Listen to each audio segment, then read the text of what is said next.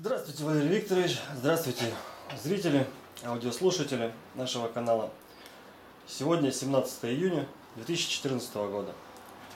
У нас был небольшой перерыв, но сейчас мы постараемся восполнить все те пробелы, которые образовались за время нашего отсутствия. Событий произошло очень много, и мы надеемся, что Валерий Викторович, вы нам сможете немного прояснить ситуацию, которая происходит ближайшей братской стране и вообще во всем мире в целом. Ну, прежде всего я хотел бы поздороваться.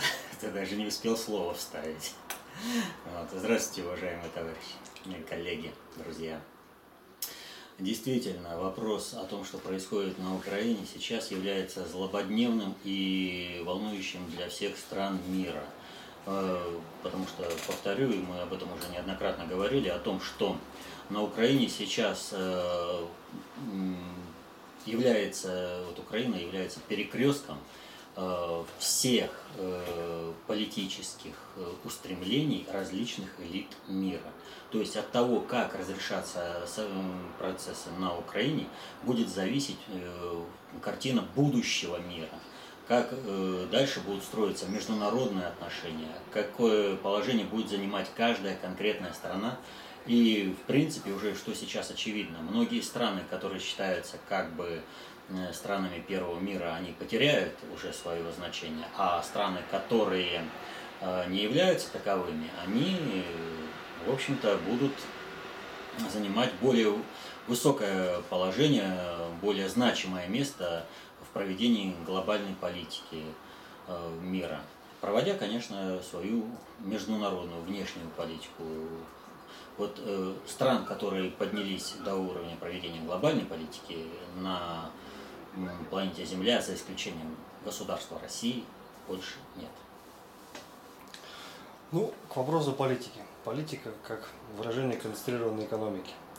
У нас буквально в понедельник завершился один из этапов, который, за которым, за процессом этим мы наблюдали уже давно, а именно конкретно вопрос по поставкам газа на Украину, по газовому контракту.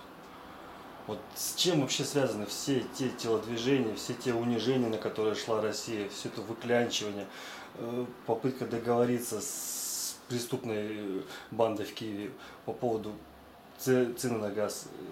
Как можно это вообще характеризовать? Почему так это долго все происходило? Ну, такая точка зрения есть, вот как вы осветили, что да, Россия как бы шла на унижение, выклянчивала чего-то у Украины, Украина, вот самая такие наша патриотическая такая составляющая заявляет, от чего было с Украиной возиться? Нет денег, нет газа, обычная ситуация, э, Россия сильная страна, она может этот вопрос решить, и чего тут э, за ними там бегать, чего-то там Э, упрашивать их заплатить, а они ну, ничего не платят, не платят. Сначала они говорят, что мы не будем платить по одной цене, потом говорят, что они будут и по сниженной цене, потом они требуют, что они будут платить только по своей цене, потом они вообще говорят, что они вообще платить не будут, а будут брать столько, сколько захотят, а вы там э, ну, и вот многих говорят, ну как так, вот, ну, Россия, и вдруг вот э, такие дела, и Украина там себя так ведет. А вот эти вот ура-патриоты, они должны были бы прежде всего заметить и одну еще вещь. Во всех этих переговорах э, почему-то участвовала Европа. Еврокомиссар Эттингер. Вот чего вот он в Европе больше делать нечего. Ну какая проблема? Россия все равно не выключает Украине газ, и газ Европа получает. Зачем вообще в этот переговорный процесс соваться Европе? Так вот, э, ситуация такая, что вот многим кажется э, существующим только один пласт э, политики, что если решается какой-то процесс по оплате газа, например, да, то это чисто экономический процесс, и он никаким, никоим боком не связан. На самом же деле, за этим процессом скрывается очень и очень многое. Дело в том, что я повторю, что управление Украиной на государственном уровне осуществляют Соединенные Штаты. Все государственные институты украинской государственности, они являются э, ответвлениями от государственности Соединенных Штатов. То есть там прямое структурное управление со стороны Соединенных Штатов. И, соответственно, этому Украина проводит ту политику, которую диктуют Соединенные Штаты. Соответственно, этому, разговаривая с Украиной, как бы на этих переговорах, Россия вела переговоры не с Украиной, а с Соединенными Штатами. А при чем здесь тогда газ? А газ-то куда поступает? Он поступает в Европу. Вот скажите, есть э, Россия, она добывает газ и поставляет. Есть Украина, страна-транзитер этого газа.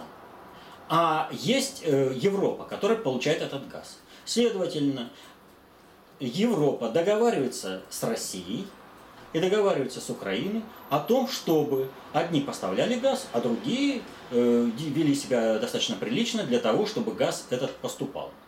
Это должно решаться в рабочем порядке. И должно решаться как бы на двухсторонних отношениях, а не то, чтобы две стороны договариваются, а третьей присутствует еврокомиссар. Но здесь же присутствует Европа, значит о чем говорит присутствие Европы на этих переговорах? Присутствие Европы на этих переговорах говорит о том, что Европа обеспокоена тем, что газ в Европу поступать не будет. Ну подождите, но Россия же постоянно говорит, что газ будет. Россия выполнит все договорные обязательства. Мы будем поставлять газ. Значит, о чем идет речь? О том, что у Европы нет доверия к транзитеру. Вот э, этот март был достаточно очень серьезным, холодным мартом, да, казалось бы, весна. Но, тем не менее, европейские хранилища газа очень сильно были облегчены от газа. А вот теперь представьте себе, если Европа не получает зимой газ, а холода наступят, ну, хотя бы даже в марте. Что будет с Европой? Европа это прекрасно понимает. И Европа хочет, чтобы газ к ним поступал. Тот, который газ она покупает у России, чтобы поступал через Украину. И, соответственно, этому Европе необходимо добиться контроля над газотранспортной системой Украины, чтобы она была в руках именно Европы, или хотя бы была лояльна Европа.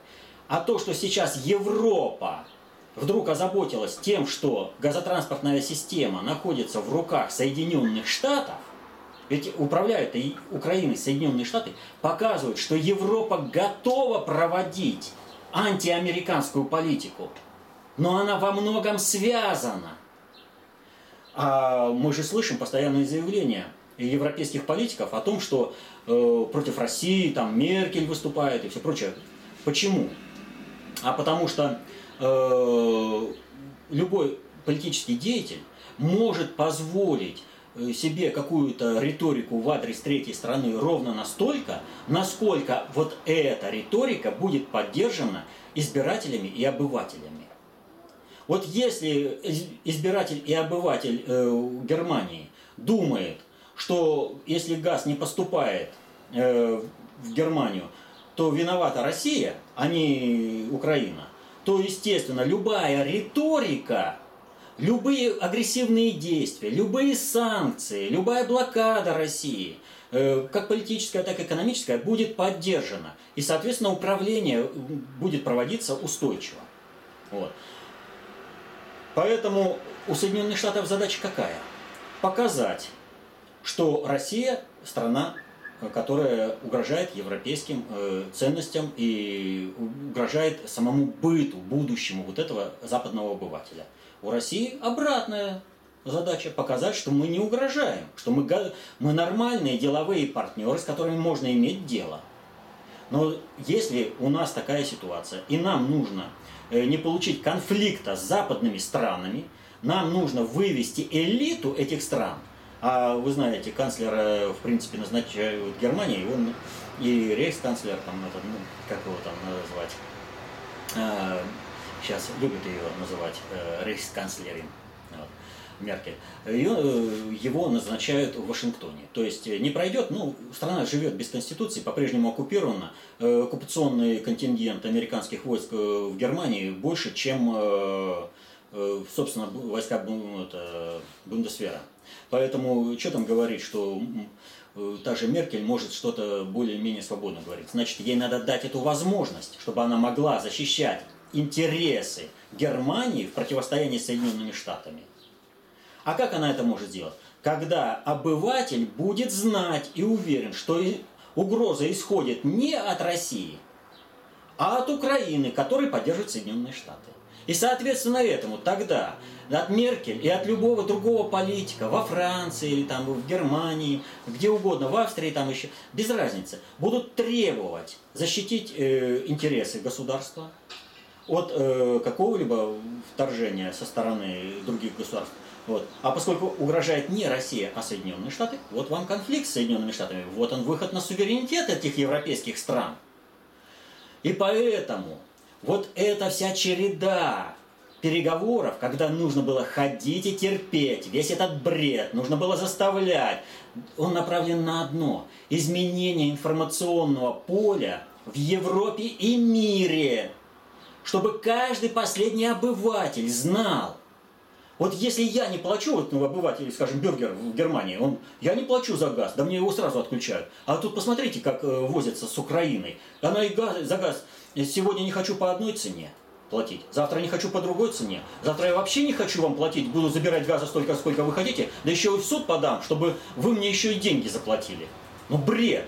Так вот, чтобы убедиться в том, что Украина ведет себя неадекватно, и что проблема в Украине, что нужно э, той же Германии союз с Россией против Америки для достижения германских интересов, и требовалось ходить на эти переговоры, разговаривать и постоянно показывать и показывать. Потому что это должно быть э, постоянный информационный поток. Это не должно быть разовое какое-то сообщение в СМИ, которое раз и все забыли. Это должно быть приковано внимание всего, э, всей Европы, чтобы все знали, зима грядет, будет у нас газ или не будет, что там происходит на Украине, как там договорилась Россия с Украиной или не договорилась, что там сидит Эттингер, помогает или не помогает шла война за умы европейского обывателя, избирателя и европейской политической элиты. И результат такой, что мы эту войну в принципе выиграли. Почему мы ее выиграли? Смотрите, у Соединенных Штатов не было возможности каким-то образом сильно задействовать, воздействовать на Россию. Потому что здесь Путин – все э, нападки на Путина, которые организовываются, они только для одного. Убрать Путина для того, чтобы Путин недостаточный патриот. Вот сейчас новый тренд. Если раньше было как бы против э, партии жуликов и воров, да, тренд, то сейчас э, Путин недостаточный патриот, Путин сливает Новороссию, Путин э, российские интересы не соблюдает. Вот какой тренд. И все либерасты и патриоты, так называемые квасные, все на этом деле подсели и все дудят в ту дуду, которую указал э, Госдеп Соединенных Штатов. Ну, на финансирование у них. А кто тебя там кормит, тот и приказывает. Так вот, ситуация какая? На Россию особо воздействовать нельзя. Значит, нужно воздействовать на э, Европу и на Украину. Нужно было бы как бы согласованная позиция Европы и э, Украины против России. Но на этих переговорах было сделано главное, были разведены интересы Европы и Украины. То есть Европе было сказано так, если вы хотите чтобы на Украине продолжалась война, продолжалась экономическая разруха. Вы, во-первых, в результате этого получите от Соединенных Штатов и войну к себе на территорию, но самое главное, вы уже в эту зиму от Соединенных Штатов не получите газа. И поэтому Европа в данной ситуации выступала за то, чтобы захватить контроль над э, киевской бандой, управление над киевской бандой. Вот что шло на этих переговорах. Вот что схватились. Вот оно э, направление противодействия было. То есть Европа воевала с э, Соединенными Штатами за контроль над киевской бандой. Но Европа воевала в союзе с Россией. По той простой причине, что нам война не нужна. Мы могли бы уже давно, войска бы вышли уже в ЧОП и стояли бы там это, но тогда бы была полномасштабная война. Нам война не нужна. Нам нужна стабильная, мирная, э, экономически процветающая Украина. Вот. Это же, в принципе, нужно Европе. Соединенным Штатам для спасения доллара нужна война, Третья мировая война. Они Первую мировую войну провели в 13 году.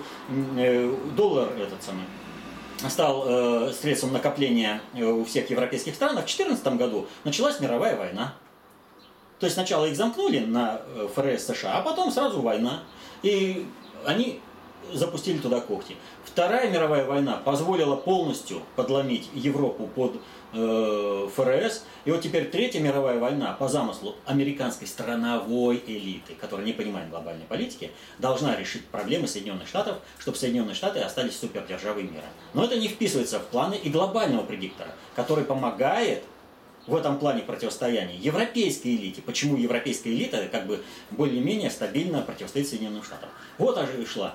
И, соедин... и обратите внимание, ситуация какая.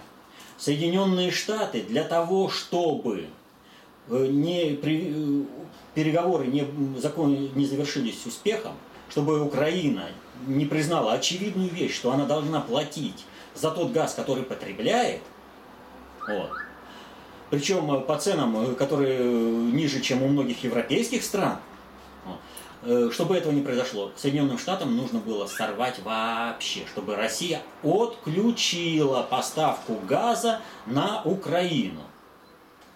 Это для чего сделано?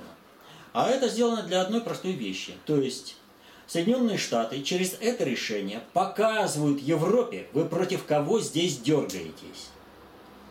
Ев... Украина полностью под нашим контролем. Украина пойдет на самоуничтожение, на гибель свою, но выполнит нашу волю. А соответственно этому, если что-то не так, мы вам все тут э, вентили позакручиваем, и вы газа не получите, вы замерзнете. Замысел Соединенных Штатов простой. Европа должна сломаться и приползти к Соединенным Штатам на коленях. Но теперь э, Посмотрите, в каком положении оказалась э, Европа. Она оказалась загнана в угол. Кошка, загнанная в угол, становится тигром. И Европа теперь после этого решения понимает одну простую вещь. У них нет другого пути, как сохраниться в будущем, как государство, как политическая элита, как обывателю. Нет другого пути, как находить э, этот компромисс, э, соглашение с Россией. Только таким способом Европа может сохраниться. Любой другой способ приведет к тому, что реализуется план Соединенных Штатов по Третьей мировой войне на территории Европы. Они добились другого. Но как Соединенные Штаты добились? Они добились неимоверным перенапряжением всех своих сил.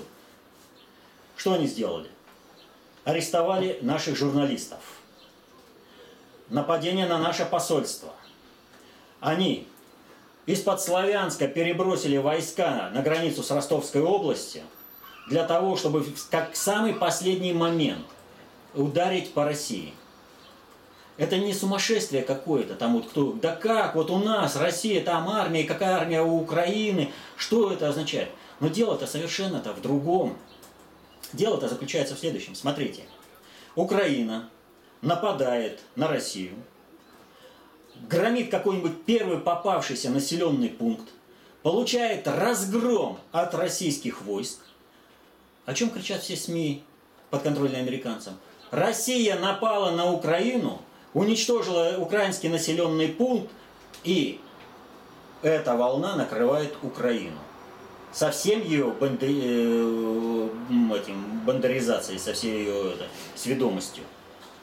В результате этого Через несколько дней выясняется, кто на кого напал, как напал, но дело сделано.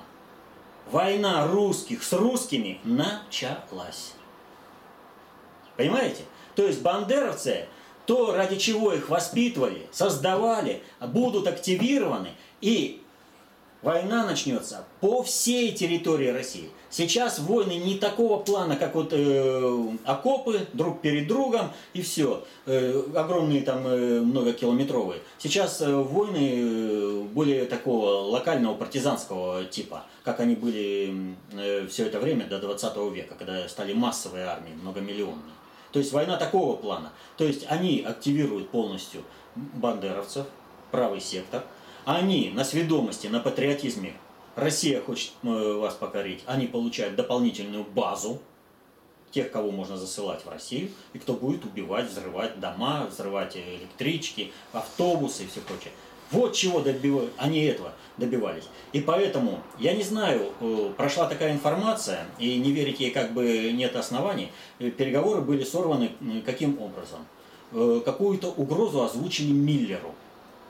Какую угрозу, не знаю, то есть источник как бы вполне э, заслуживающий доверия, что как бы это было, да, но подробности я не знаю. Какая-то угроза была озвучена Миллеру. Миллер вместе со своей командой снимается и переговоры прекращены.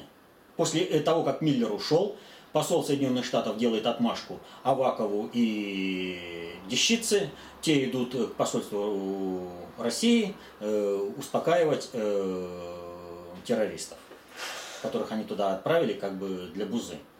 Вот. То есть э, сразу было это, э, переговоры сорваны, газ будет отключен, все. Но, повторяю, вот когда вот это все, это же было озвучено в присутствии того же Эттингера, а Эттингер он не один, у него помощники, секретари и все прочее. Это знает огромное количество людей. В любом случае это будет известно, что реально там произошло, как оно произошло. Но суть-то заключается в следующем украинская, э, даже не украинская, а вот киевская банда, она серьезно готовилась к нападению на Россию. И вот эта БМП, застрявшая на территории России, она осуществляла разведывательный марш. Просто техническая подготовка специалистов э, украинской армии такова, что они засели там, где им можно было и не, засе, не засесть просто. Вот. А возврат – это забрать документы, которые забыл э, этот, кто он? Экипаж. Экипаж, э, командир вообще-то танка. Вот. Он забыл забрать документы, и в результате этого сразу становится ясно э, цели и постановки задач. И вот обратите внимание, вы часто слышали, чтобы пограничники делали какие-то заявления. А в этом случае пограничники сделали заявление о том, что на границах с Россией сконцентрирована э, группировка украинских войск. Это не просто так, это было серьезное заявление. Чем ответила Россия? мощнейшими учениями Западного военного округа, где? В Калининграде. В Калининграде. Это показатель всем сразу. Это, ну, в принципе, я же еще раз повторяю, никто не питал никаких иллюзий. Группировка, собранная АБК, э, техническое состояние кое-какое, э, прочее там, понимаете, э, она не могла просто победить. Главное было картинку для СМИ. Вот как врали, что э, во время войны в Южной Осетии о том, что Россия там уничтожила горе, когда показывали, что это Цхинвали, да? Ну, вот. Цхинвал. Э, так и здесь они бы показали мировые СМИ, подконтрольные американцам. Это потом бы пошла отработка назад. То есть, э, когда что-то происходит, вот э, нужно помнить простую вещь у Козьмы Прудкова. Многие вещи нам непонятны не потому, что наши понятия слабы, но потому что сии вещи не входят в круг наших понятий. И для многих людей экономические отношения двух стран не входят в круг понятий политических отношений. Как через экономику решаются политические задачи, решается будущее всего мира. Вот о чем. Э, поэтому если говорить о Миллере и его команде, то потому как они отработали, я думаю, вот вообще считаю, что они заслуживают поощрения со стороны руководства страны. Они отработали прекрасно. Вот. Э, в том состоянии, в каком они могли отработать. Сразу уточню, потому что есть, э, если кто-то думает, что мне нечего сказать, э, у меня есть что сказать. Но в данной ситуации цель достигнута. Хотя некоторые политики предлагали еще месяц назад включить, закрыть вентиль и... А дело в том, что многие политики не понимают вообще сценариев, э, что вообще происходит. И сценария, который реализуется по отношению к Украине. То есть, э, что она должна из себя представлять. А там ведь сценарий-то какой? Мы уже об этом неоднократно говорили. Основной сценарий такой, что э, Украина подлежит раздроблению на восточную, центральную и западную части. Восточная часть уходит под э, протекторат э, или в состав России. Центральная часть остается под миротворческими войсками ООН, то бишь э, Соединенных Штатов. Э, западная часть уходит под протекторат и с э, последующим с перспективы включения э, Польша, Венгрия, там, Румыния. Вот. Э, Вот э, что планируется. И в этом отношении, вот э, смотрите, э, когда э, планировали вот отключить, там требуют это, просто ускорить реализацию этого сценария. Моментно это увеличить. На это же работает и истерика о том, что вот, э, я уже говорил, там Путин продает Новороссию, там все прочее. Вот э, последнее, то, что, так скажем, стало хитом интернета, это истерика Дугина. Вот. Что все пропало 2-3 дня, больше ничего не произойдет, там это, все, там просто катастрофа. Вот. Вообще Дугин в этом отношении себя вел, это как бы парафраз был э, фильма «Бриллиантовая рука». Помните, Лёлик? Э, шеф, э, клиент уезжает, а все пропало, клиент уезжает, э, гипс снимают. Вот эту истерику Дугин развел на полчаса. И вот он там себя позиционирует как глобальный это, как его, геополитик, да? у меня такой вопрос. Нужно быть дебилом или геополитиком, чтобы не понимать тот сценарий, который я рассказывал сейчас. Но я рассказал только один элемент этого – да? Это только вот мы говорили о переговорах. А ведь еще же был э, целый спектр, и мы об этом, я думаю, поговорим, обо всех этих делах. Зачем требовать ввод войск туда, на Украину, если за этим последует война русских против русских, то ради чего вводилось? Нам э, Дугин говорит, вот в восьмом году там сразу, как только возникла угроза, мы в Осетию сразу вошли, а на Украину мы не входим. Вот, понимаете, я не хочу повторять вот это, кем нужно быть, чтобы не понимать вот это, геополитика, мы, ну, придется, или дебил, он что, не понимает? Или ему геополитика не дает возможности понять, что сценарий в отношении Осетии был рассчитан и, плани... и осуществлялся в расчете на то, что Россия не будет вмешиваться в эти события. И мы, вмешавшись, сорвали его и достигли своей цели. А сценарий на Украине изначально строится на то, что Россия введет свои войска и начнется война. И, соответственно, требовать вот это, это играть по тому сценарию, это принести большую кровь на территорию России. Повторю, не то, что вот война по типу Первой Второй мировой войны. Сейчас не такая война будет. Война будет Э, террористическая, партизанская. Вот какая. Бандеровцев ради этого, в принципе, воспитывают. Кто должен, вот я говорил о том, что Порошенко будет утилизировать э, правый сектор. Он утилизирует. Но с какими жертвами он для всего населения утилизирует? -то? Посмотрите, вот когда у нас по телевизору там показывают или еще, в интернете есть, э, вот э, бойцы украинской армии, особенно правый сектор, там жалуются, нас поимели, да, нам э, обмундирование дают плохое, которое разваливается, все прочее. Ребят, вы что, не понимаете? Вас приговорили, вас, вы должны на этой операции, в этой карательной акции умереть. И что ж вас одевать во все хорошее и там бронежилеты вам давать? Да вы что, обалдели что ли?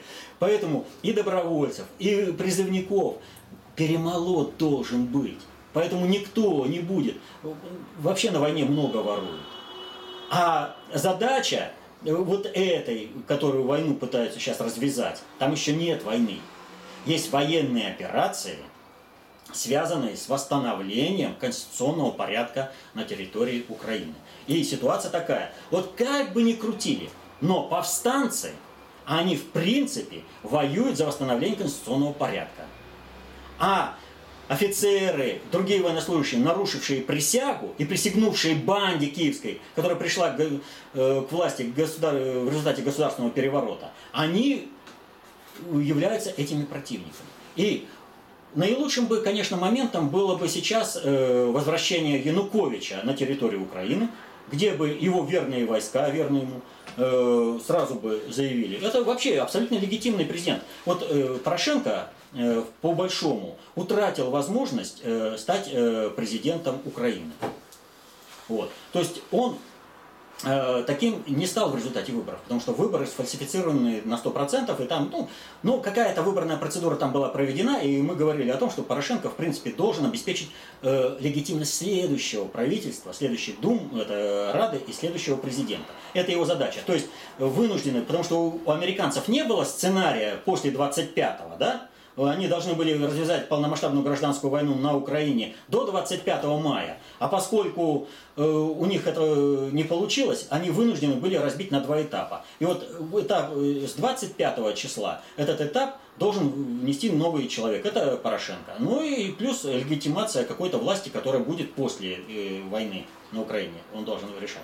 Так вот, возвращение Януковича, его призыв восстановить конституционный порядок, обещание рассмотреть федерализацию, провести нормальный референдум, а он, э, который признают во всем мире на Юго-Востоке, а он состоится вот после того, что натворили э, нацисты, фашисты на территории Юго-Востока Украины, э, федерализация гарантированно пройдет.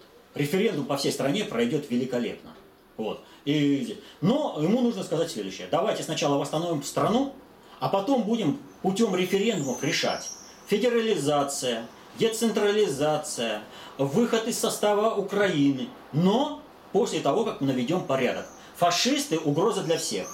Вы сейчас границу сделаете, а они через границу на вас нападать будут. Вспомните 20-е годы советской власти. Как из Польши ходили банды на территорию э, Советской России, убивали и грабили. Фильм «Государственная граница», в общем достаточно наглядно это показывает.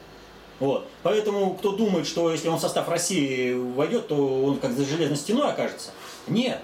Не для этого бандеровцев растили э, с 19 века. Вот. Наведение конституционного порядка, всех э, этих самых, кто называется, правосек, весь правый сектор зачи, зачистить, а он будет зачищен, зачищен в результате боев, э, просто так не получится. Вот. Но воевать должна верная, легитимному президенту Украины армия. Вот. Так вот, а что касается э, перспектив, если этого не произойдет. Э, сценариев вот, множество, но основных это три. Первый сценарий, это, ну вот, какой рассмотрим? Давайте рассмотрим вот сценарий, про который мы говорили. Расчленение Украины. То, к чему ведут. Э, юго-восток Э, под Россию. Э, с непонятным статусом Одессы ее вряд ли отдадут. Ее, скорее всего, в центральной оставят. Или отдадут Румынии. Вот. Э, что скорее, веро- вероятнее всего. Западные области под другие страны, соседи западных, и центральная миротворческий контингент, как бы.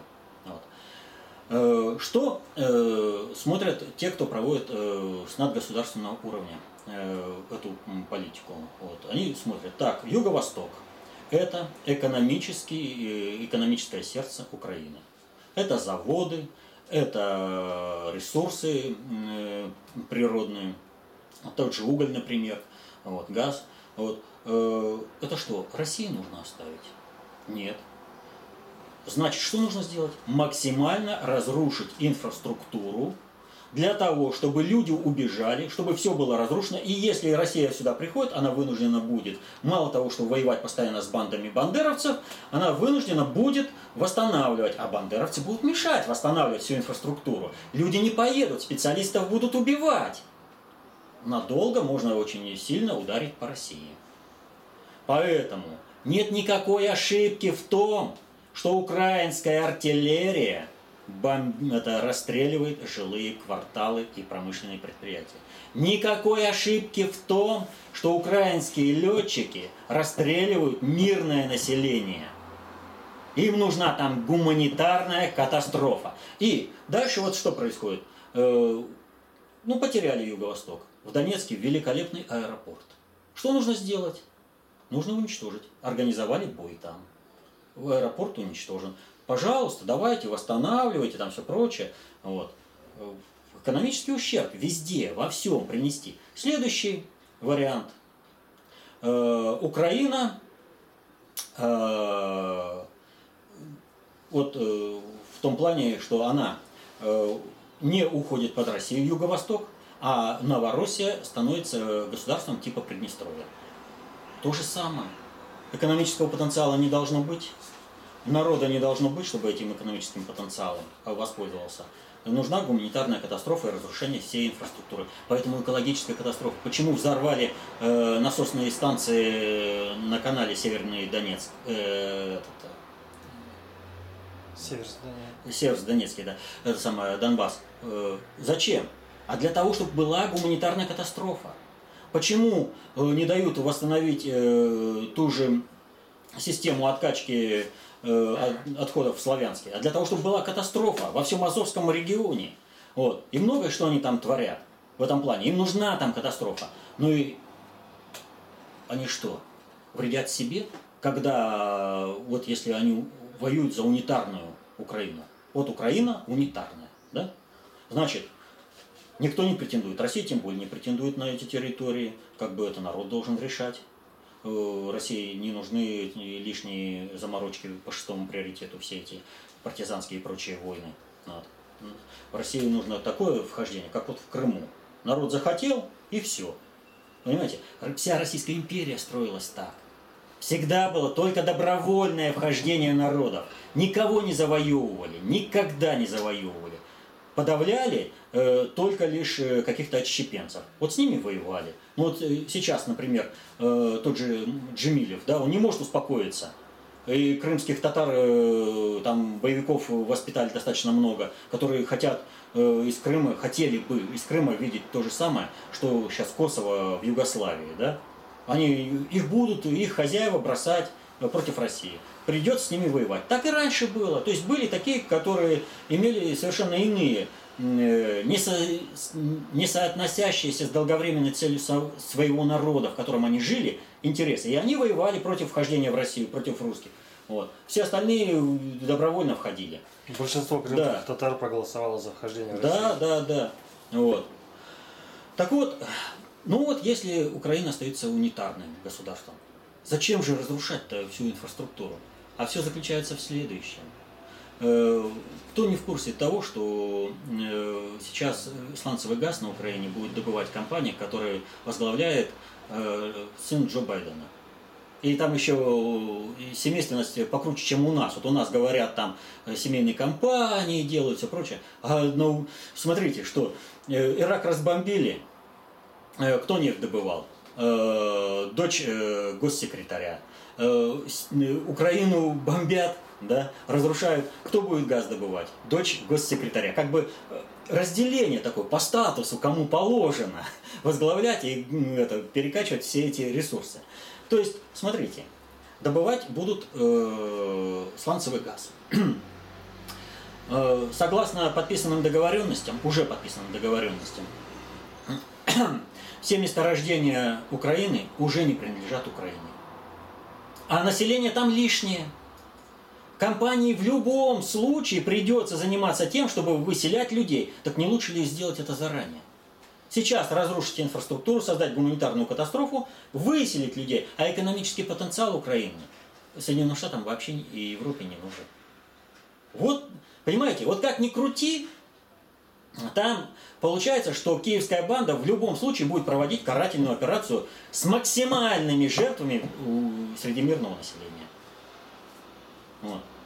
Так что вот три это основных сценария. Там э, есть ответвления от разных вот от, от этих сценариев, да, э, различные модификации, но они все укладываются в одно. На юго-востоке должна быть гуманитарная катастрофа, должна быть разрушена инфраструктура, вот, и чтобы люди оттуда сами ушли чтобы можно было превращать э, эту территорию в безжизненную пустыню, добывая сланцевый газ. Вот если немножко вернуться назад по поводу нападения на посольство, а, почему отсутствует какая-то, отсутствовала четкая, а, адекватная реакция со стороны ООН? А опять же ситуация такая, что Соединенные Штаты на уровне структурном они давят э, на всех, э, кто входит в Совбез ООН, другие страны, которые составляют ООН, они давят и заставляют голосовать таким образом, каким надо. Вот. Поэтому, естественно, они блокируют э, все э, резолюции. Когда уже Россия всем докажет необходимость, найдется какая-нибудь Литва, которая проголосует против. А куда деваться Литве от Соединенных Штатов? Ну, ну все, понимаете? Задавят так, что мама не горюй. Поэтому здесь, в общем-то, хотели, вот в мировом сообществе или не хотели, но э, отсутствие осуждения и отсутствие резолюции по событиям вокруг посольства у России приводит к тому, что рушится вся система международных дипломатических отношений, безопасности дипломатов. То есть создан прецедент. Дело в том, что э, показано гопоте, хулиганью обычному, неконтролируемому, что с зарубежным посольством можно делать все, что хочешь. Ну вот, чего добились. Но при этом они, по-моему, маленько потом попытались э, вернуть назад, и когда уже А. депредставительство в Одессе пытались сжечь, они, по-моему, две задачи уже решили. С одной стороны, Порошенко пытался как раз правосеков уже вычищать, потому что там против них же отряды Коломойского были направлены. Повторю, вот это называется, правосеки, их все равно вычищать, пользуясь любым способом. А глобальный предиктор-то он реально видит, что нарушение международных дипломатических это, отношений, вот на том базисе, на котором он сейчас э, существует, это означает для глобального предиктора в значительной степени потеря качества управления глобальными процессами вообще в мире на межгосударственном уровне. Им это ни в коем случае не надо. Естественно, как только структурно Соединенные Штаты добились одного, э, глобальный предиктор через своих людей в элите, э, в руководстве Соединенных Штатов начали работать по обратному. И Пайт сначала, э, вот он же, смотрите, сначала отправляет этих ублюдков э, к посольству, да, а потом приказывает другим ублюдкам, ну, Дещице и Авакову, идите и делайте вид, что вы там защищаете, потому что надо как бы восстанавливать. Э, Пайт-то он реально понимает, он с ним может быть то же самое, что с консулом в Ливии. Он сам, Пает, себе это создал. Не потому, что Россия там будет как-то его кончат, те отморозки, которых они взращивали на Украине. Вот чего он добился. Естественно, у него даже чисто боязнь за свою шкуру. Теперь у него реально ему стоит бояться. Они выпустили джина из бутылки. Это очень, сери- очень серьезное, так скажем, Ну а если еще к другим вещам, которые тоже могут очень массового воздействия, применение оружия массового поражения. А, да, в плане создания гуманитарной катастрофы, вот сейчас идут, идет речь о том, что э, ну, там, применяется фосфорное оружие, э, применяется, боятся применения химического оружия, бактериологического, то здесь нужно сказать следующее. Вот э, применение химического оружия – это э, палка о двух концах. И глобальный предиктор в этом плане, он убедился в пагубности химического оружия еще в Первую мировую войну. И поэтому через различные э, структуры э, он э, противодействовал э, тому, чтобы химическое оружие было применено во время Второй мировой войны. Смотрите, наши все красноармейцы ходили с противогазами, потому что реально боялись э, удара химическим оружием со стороны немцев. Немцы завозили химическое оружие, оно затоплено, например, в Балтийском море, там вот, э, они потом запасы э, постарались как бы уничтожить или ну, как спрятать. Вот. Но тем не менее, известно, что они завозили, и достаточно много завозили химического оружия, но они не решились применить его. Почему? Потому что на хозяев Гитлера давили, и те не, не решились его применить. Поэтому применение химического оружия на территории Украины маловероятно. Что касается фосфорного оружия, то э, Стрелков, прошедший четыре войны, он говорит, а я вот этого боеприпаса не знаю, это какое-то новое. А раз это новое, это означает, что его доставили из Соединенных Штатов. Но, э, опять же, в каком смысле это фосфорное оружие? Это обычная зажигалка, как бы, против которых не особо возражают, э, которая содержит фосфор? Или это действительно фосфорное оружие, которое запрещено к применению? В любом случае, применение э, зажигательных средств по мирному населению, по мирным объектам, промышленным объектам противоречит всем законодательствам. Им придется еще отвечать. И э, если у России будут силы, будет новый Нюрнберг. Они будут отвечать за эти преступления. В любом случае, Следственный комитет России работает и правильно делает. Время собирать камни. Вот. Соберем э, и как там Достанем на дне океана. Правильно, достанем на дне океана. То есть каждое, вот все, что они сказали, все, что они там написали, все, что они сделали, все ложится в материал уголовного дела по каждому из них. И каждый из них сядет на скамью подсудимых. Никто не убежит. Но это в свое время.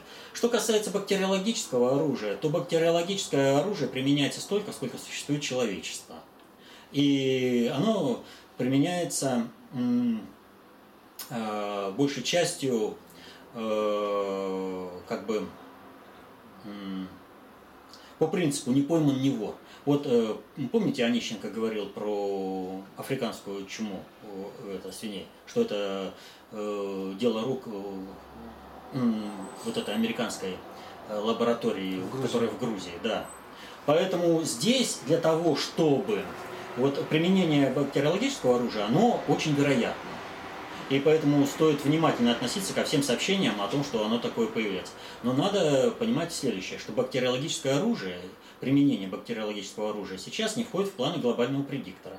А соответственно этому специалисты по его применению должны неожиданно гибнуть. Вот. То есть смотрите в новостных сообщениях, когда микробиологи будут погибать. Вот. Это, если микробиологи погибают, значит, э, идет противодействие к тому, чтобы это бактериологическое оружие было применено. Но, повторю, все направлено, абсолютно все на то, чтобы там была гуманитарная катастрофа. А глобальный предиктор ведь он смотрит как? У кого что получится, мы того оседлаем и так будем разговаривать. И они, в общем-то, э, они не согласны с глобализацией по-русски. Иначе бы России была большая помощь. А вот, возвращаясь к глобальному предиктору и к геополитике. Вот у нас многие носятся геополитика, геополитика, а что она дает? Вот смотрите, Дугин не, не смог, вот он не дурак, да? А ведь не смог или не захотел? Это тоже вопрос. Э, определить э, цели, задачи. Если он не захотел, то какая его нравственность, какой он патриот – о чем он вообще говорит, если он хочет устроить России кровавую баню, вписать в тот сценарий, который заготовили, ту, завести страну в ту ловушку, которую заготовили. А я думаю, в принципе, вот э, читая, когда-то я читал Дугина достаточно хорошо, и вот ну, по мере как бы, возможности смотрю его выступления, я вижу, что он просто не понимает вообще процессов управления, просто не понимает. И вот э, такой пример – чтобы как бы квитанцию на это дело. Вот э, Дугиным очарован один наш э, патриот э, Николай Викторович Стариков. Много книг там написал. Одна из книг называется э, «Геополитика. Как это и делает, как она делается». Да? Вот он был очарован там все э, Дугиным и захотел учебник геополитики написать. Но нельзя написать э, учебник того, чего нет. И об этом Стариков хотел этого или не хотел, но он прямо в предисловии сказал – что то, что вот есть в геополитике, по, на его взгляд, не отвечает э, объективному освещению мира. Понимаете? Вот. Так что даже вот говорю, люди очарованы геополитикой, они понимают, что геополитика не дает возможности управлять миром. То есть мы должны противопоставлять, да, чего-то там, э, тоже Великобритании. Так э, мы должны делать правильно, а то, что предложил э, э, Дугин, это неправильно. То есть в результате он предлагает России погибнуть, и многие, как бы, вот знаете, есть патриоты такие, вот, которым как, когда, чем хуже, тем лучше. Вот в этом их патриотизм заключается. Кричать о том, что все пропало, там все прочее, да. Вот. А на самом-то деле, ну ты разберись в каждом. Ну что трудно разобраться в том, что происходит с газовыми контрактами. Он, зачем газ там? За, за этим газ -то. Понимаете? Вот за этим переговоры нужно было, что сломать всю политическую ситуацию – захватить информационно-политическое поле э, в Европе и во всем мире, поставить европейских политических лидеров в такие условия, чтобы они работали на интересы своих стран, а это значит, нужно находить интерес э, взаимоотнош... это взаимопонимание с Россией и противостоять Соединенным Штатам. А э, Дугину вот это надо было порушить, носиться там с этими переговорами. Вот это, говорите про него это. Но я про то, что не про то, что там люди не читали. Вот если у людей есть возможность э, прочитать, э, время есть, там, это интерес есть прочитать, читайте работы по геополитике и попытайтесь на основе этих работ геополитики решить хоть одну политическую задачу глобального уровня межгосударственных отношений. Ну там, наверное, и набор фактологии все равно. Фактология, да, фактология хорошая, пользуйтесь. Почему нет? Вот. Но если все-таки вернуться обратно к наведению конституционного порядка на Украине, к вычищению правосеков и прочее, вот Порошенко предложил мирный план урегулирования. Вот какова вообще перспектива разрешения конфликта на Украине? Очень тяжелый вопрос, э, в котором э, как бы складывается, вложено очень много. Э, вложенных, которые играют э, на долговременность или недолговременность вот этого процесса. Ну, прежде всего, э, что происходит с Порошенко? Порошенко дал себе неделю на то, чтобы развязать полномасштабную гражданскую войну на юго-востоке. Он сказал, в течение недели мы это сделаем. У них не получилось, выстояли.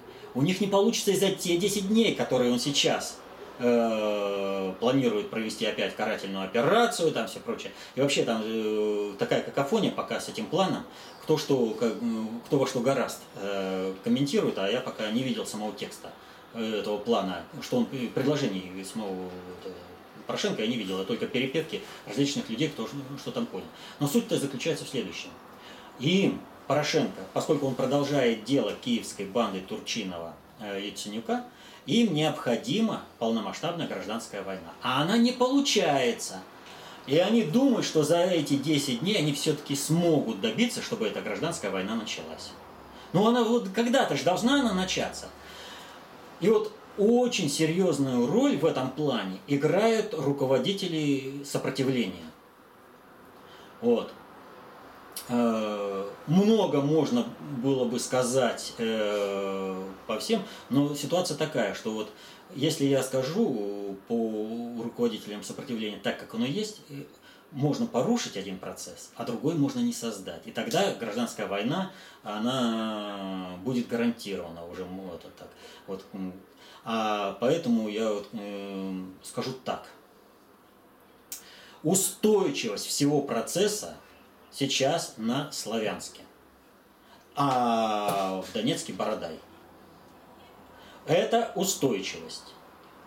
Э, надо отметить следующее. То, что война до сих пор не началась, это прямая заслуга именно Славянска под, под руководством Стрелкова.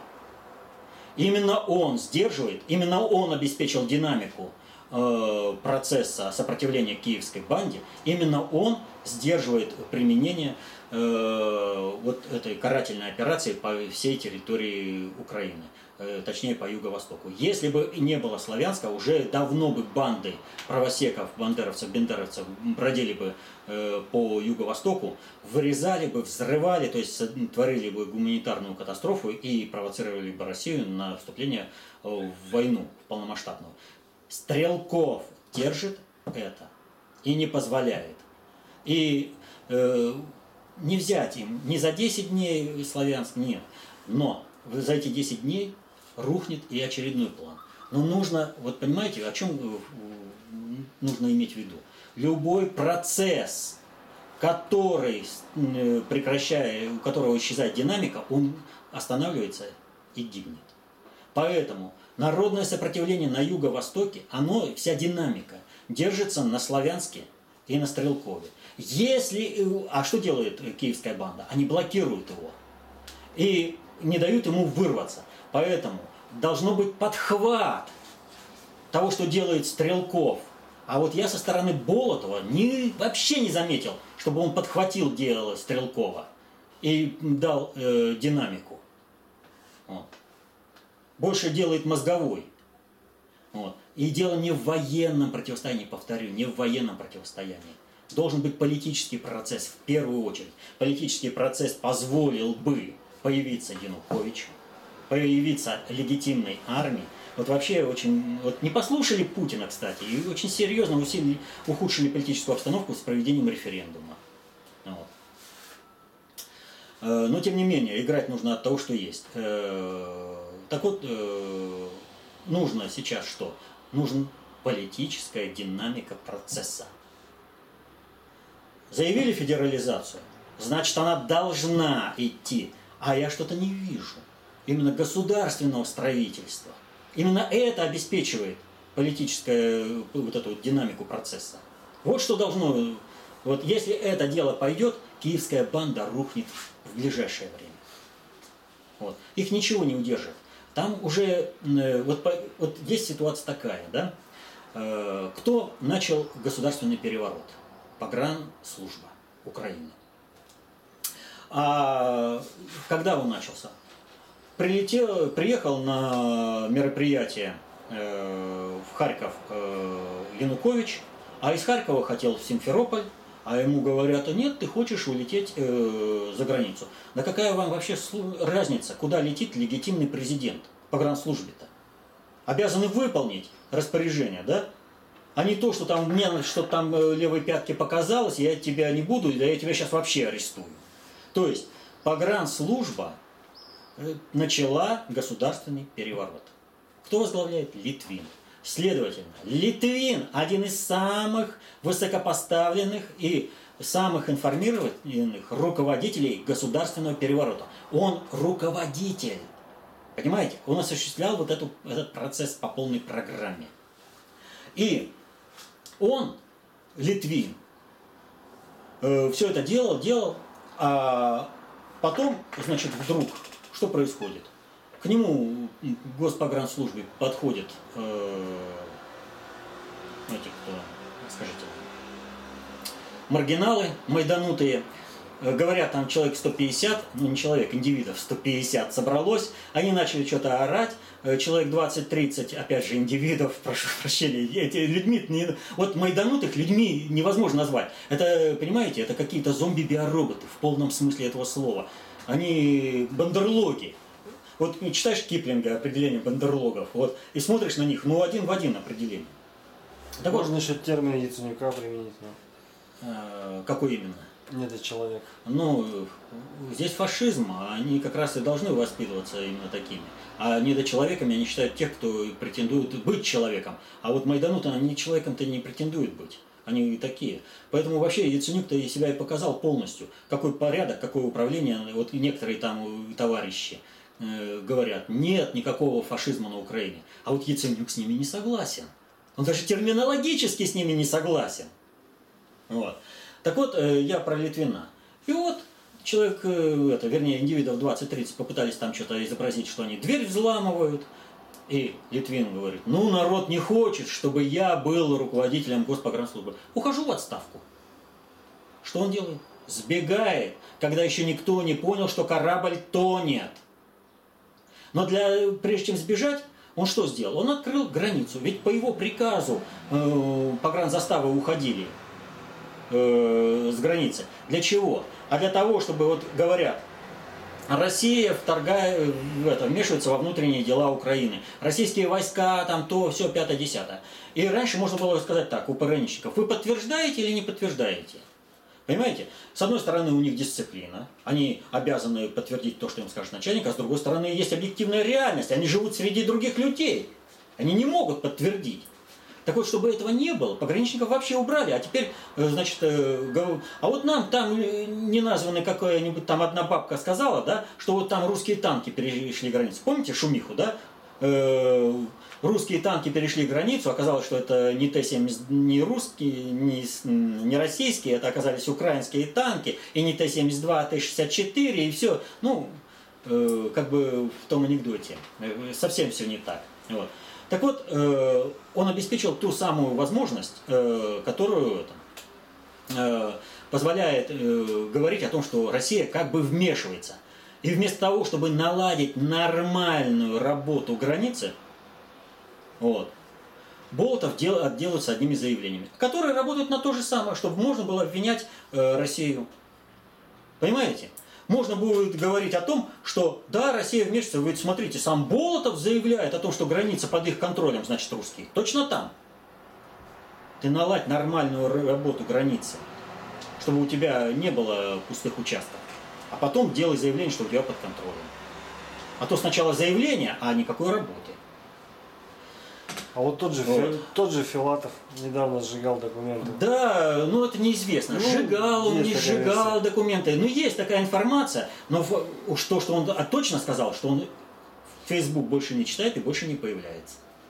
Крысы побежали. Да, то есть наиболее осведомленные о том, что происходит и какие перспективы э, с, с проектом американцев э, захвата Украины – они побежали, они же под американцами-то ходят. А, что остается им делать? Вот смотрите, американцы хотели создать международный флот э, в Черном море, да? Там э, французы, американские корабли, что-то э, речь шла об итальянских там, да?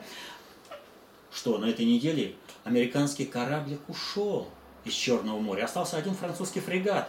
Это показатель того, что у американцев все рухнуло на Украине. Все рухнуло. И поэтому, когда э, истерят такие, как Дугин, они ведь говорят о чем? Осталось 2-3 дня для того, чтобы Россию можно было успеть окунуть в кровавую баню. Мы готовы помочь это сделать. Только помогите нам. Создайте какую-нибудь истерию. Вот о чем идет речь. Нужно понимать, что... А в чем еще? Нам ведь Соединенные Штаты еще и квитанцию выписали, что на Украине у них все рухнуло. Что произошло? Смотрите, что началось в Ираке. В Ираке террористами руководят американцы, они их финансируют, они их вооружают и все прочее. Э, иракским правительством руководят американцы. И смотрите, какой успех малочисленных террористов по отношению к более многочисленной и лучше вооруженной армии. Громят, на раз громят. А армия какая-то недееспособна оказывается. Как тогда, помните, Багдад взяли, да? Были за 300 километров от Багдада, и вдруг американские машины едут уже по Багдаду. Армия никуда, непонятно куда исчезла. То есть и здесь тот же самый вариант. То, что американцы снова начали расшатывать Ирак, показывает, как далеко мы их откинули вот в этом политико-дипломатическом отношении. То есть э, методами политико-дипломатических э, отношений мы откинули их. Смотрите, не в Сирию, а Сирия была прыжком перед Россией. Мы их откинули не в Магриб. Куда там? Там э, э ставленник глобального предиктора Ассиси, э, это, правый сектор тамошний, братьев-мусульман, сотнями, сегодня 500, завтра 700, расстрел. Он выбил просто базу тех, кто будет шуметь, кто будет э, майданить там. Некуда. И они возвращаются на начало 2000 года в Ирак. Это полное поражение американской внешней политики. Просто вот колоссальный разгром. И вот в этих условиях истерить, когда победа, вот она. Понимаете, они хотят, в принципе, добиться того же, что было с Януковичем, да? У Януковича все было в кармане. Но потянувшись за конфеткой, за морковкой, он страну погубил и себя погубил. Вот того же хотят все, э, все эти диванные войска истерящие. Повторю, сейчас, если раньше было против жуликов и воров, да, то теперь Путин сливает Новороссию, Путин продает Россию. Путин Россию что делает? Вот Wall Street Journal, вчерашняя публикация. О чем? Любой бизнес, который планирует в будущее, должен переходить на рубли. Почему? А потому что перспектива у России. А у нас здесь орут – Путин Россию продает. Ну вот а какие, какие у нас будут перспективы отношений с, с украинским руководством в том случае, если они найдут какой-то конституционный порядок? Как с тем Значит, же Дещицей или с Яценюком общаться? Здесь надо э, разграничить. Э, прежде всего, по Дещице, да? Вот мне что не понравилось, э, так реакция некоторых так на политиков, государственных деятелей. Кто такой Дещица? это гопота майданная. Его просто-напросто э, назначили на то, чтобы он возглавлял МИД. Мы, вот смотрите, есть система управления России, есть система управления Украины. Между нами есть определенные взаимосвязи. Нам так или иначе надо э, осуществлять какие-то взаимодействия с институтами. Понимаете? Поэтому, естественно, у нас э, необходимы контакты нашего МИДа и МИДа э, Украины. Но, как э, Сергей Викторович Лавров сразу поставил задачу, помните тогда, ваш украинский коллега, кто это? Все, этим все сказано, понимаете, какой он коллега? Да, мы вынуждены для того, чтобы системы управления не рухнули, осуществлять контакты. Информационный обмен должен быть, да? Но он никакой не коллега. Он как был майданной гопотой, который ничего не понимал и это самое, ничего не знает. И в результате государственного переворота, вставший во главе какого-то института, который незаконен согласно украинским же законам. Понимаете? Вот когда э, Украина вообще сейчас э, как бы очень интересная государственность. С одной стороны, они сохранили правопреемственность от предыдущего государства, да? С другой стороны, они заявляют о революции. А на основе революции они не хотят нести ответственность э, по долгам предыдущих Так извините, тогда меняйте полностью форму государственности, правоприемственности, отказывайтесь, если у вас революция. Вы же не отказываетесь, а по, по тем законам вы нелегитимны. Вы сейчас нелегитимны полностью. И даже э, Порошенко, он условно легитимен. Так вот, э, Сергей Викторович конкретно поставил. И вот у него правильная реакция-то. Он сказал, ну не знаю, такого персонажа, как Дещица, для меня больше не существует. То есть даже общаться уже больше не буду. После любого другого какого-то советника из МИДа дают, с которым я буду там общаться, или если потребуется, конечно, министру иностранных дел что-то там решать, именно его уровень э, задачи надо будет решать, то встречусь. Куда денешься? Это рабочий процесс. Надо делать, потому что за тобой страна стоит.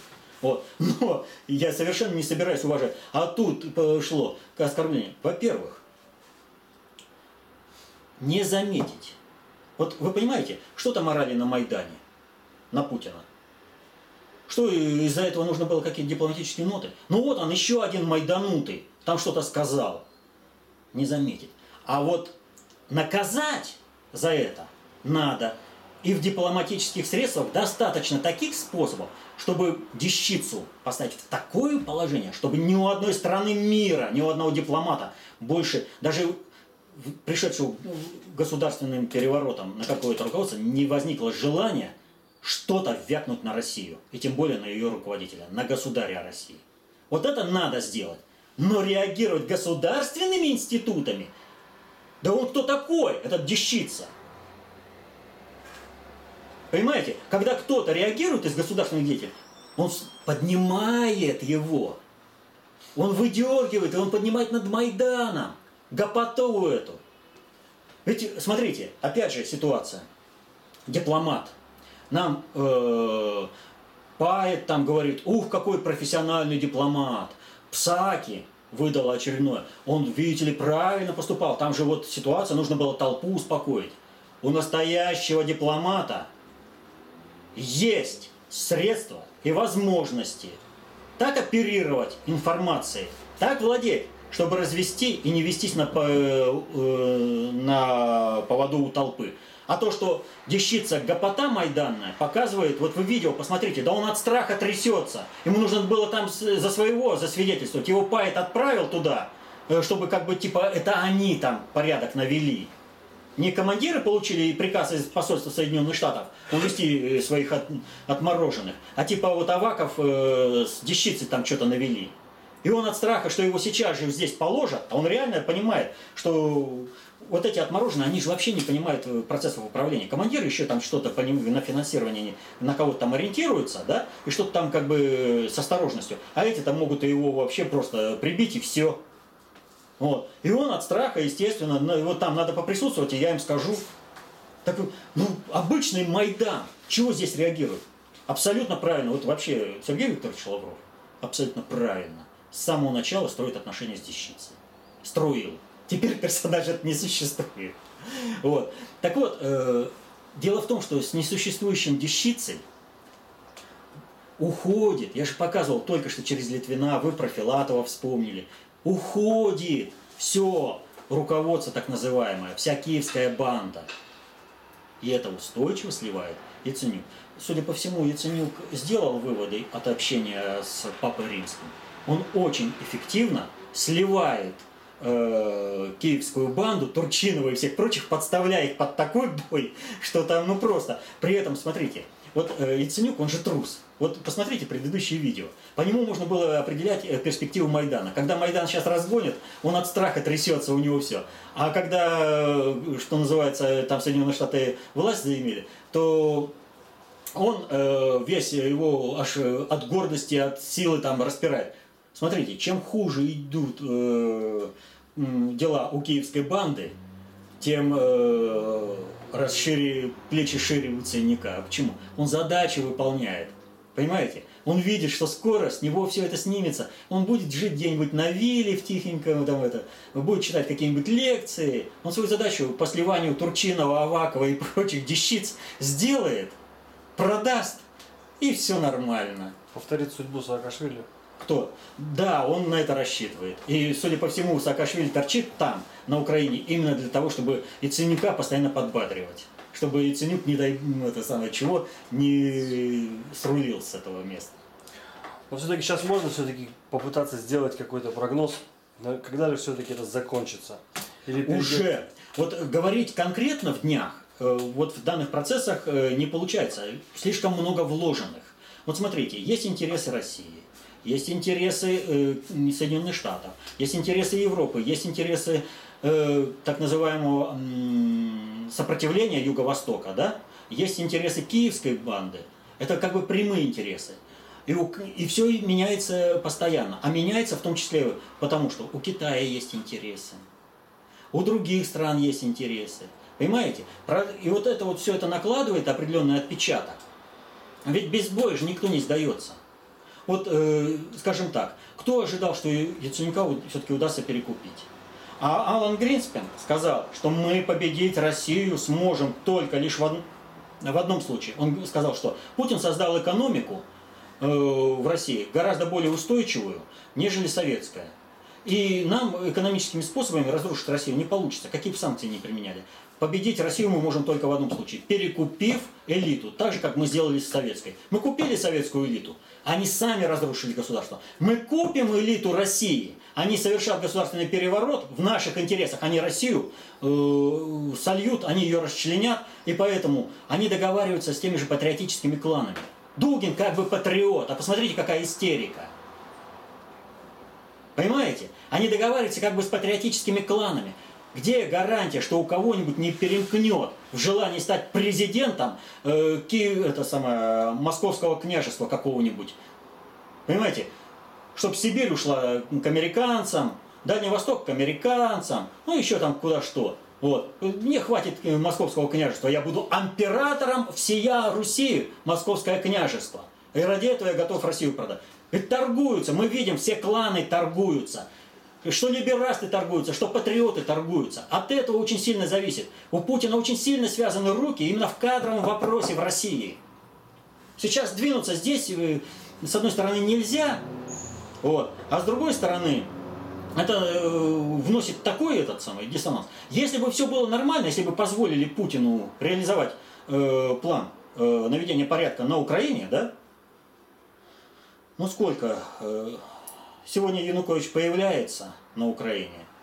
Завтра министр обороны э, Украины э, Стрелков и подчиненные ему войска начинают наступление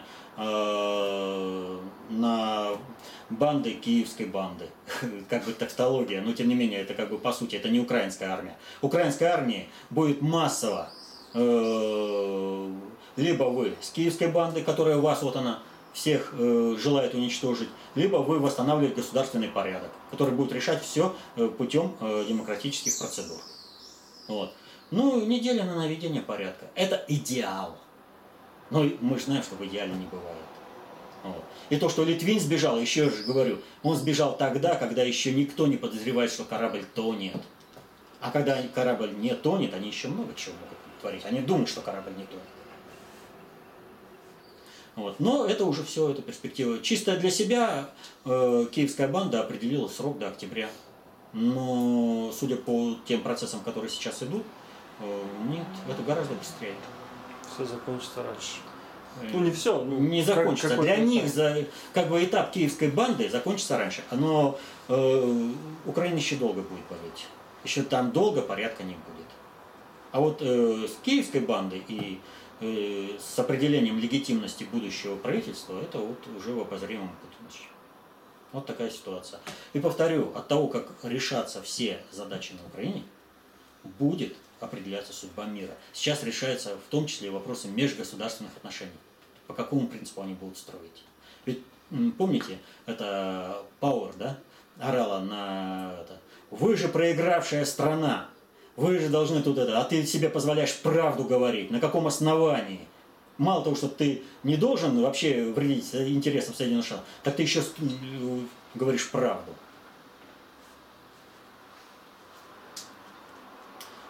что э, мы как бы вопрос э, более-менее осветили, как вы считаете?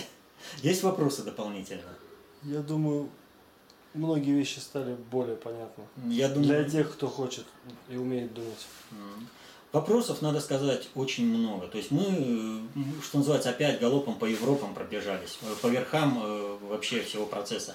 Можно говорить о очень многих вложенных в этот процесс, вот, но, к сожалению, формат нашего общения не позволяет этого. И повторяю, люди, учите достаточно общей теорию управления и концепцию общественной безопасности. В отличие от геополитики, это даст возможность вам самим разбираться во всех процессах. Так что э, мы как бы только помогаем, но мы ответить за, на все вопросы, которые возникают у вас по жизни, не сможем.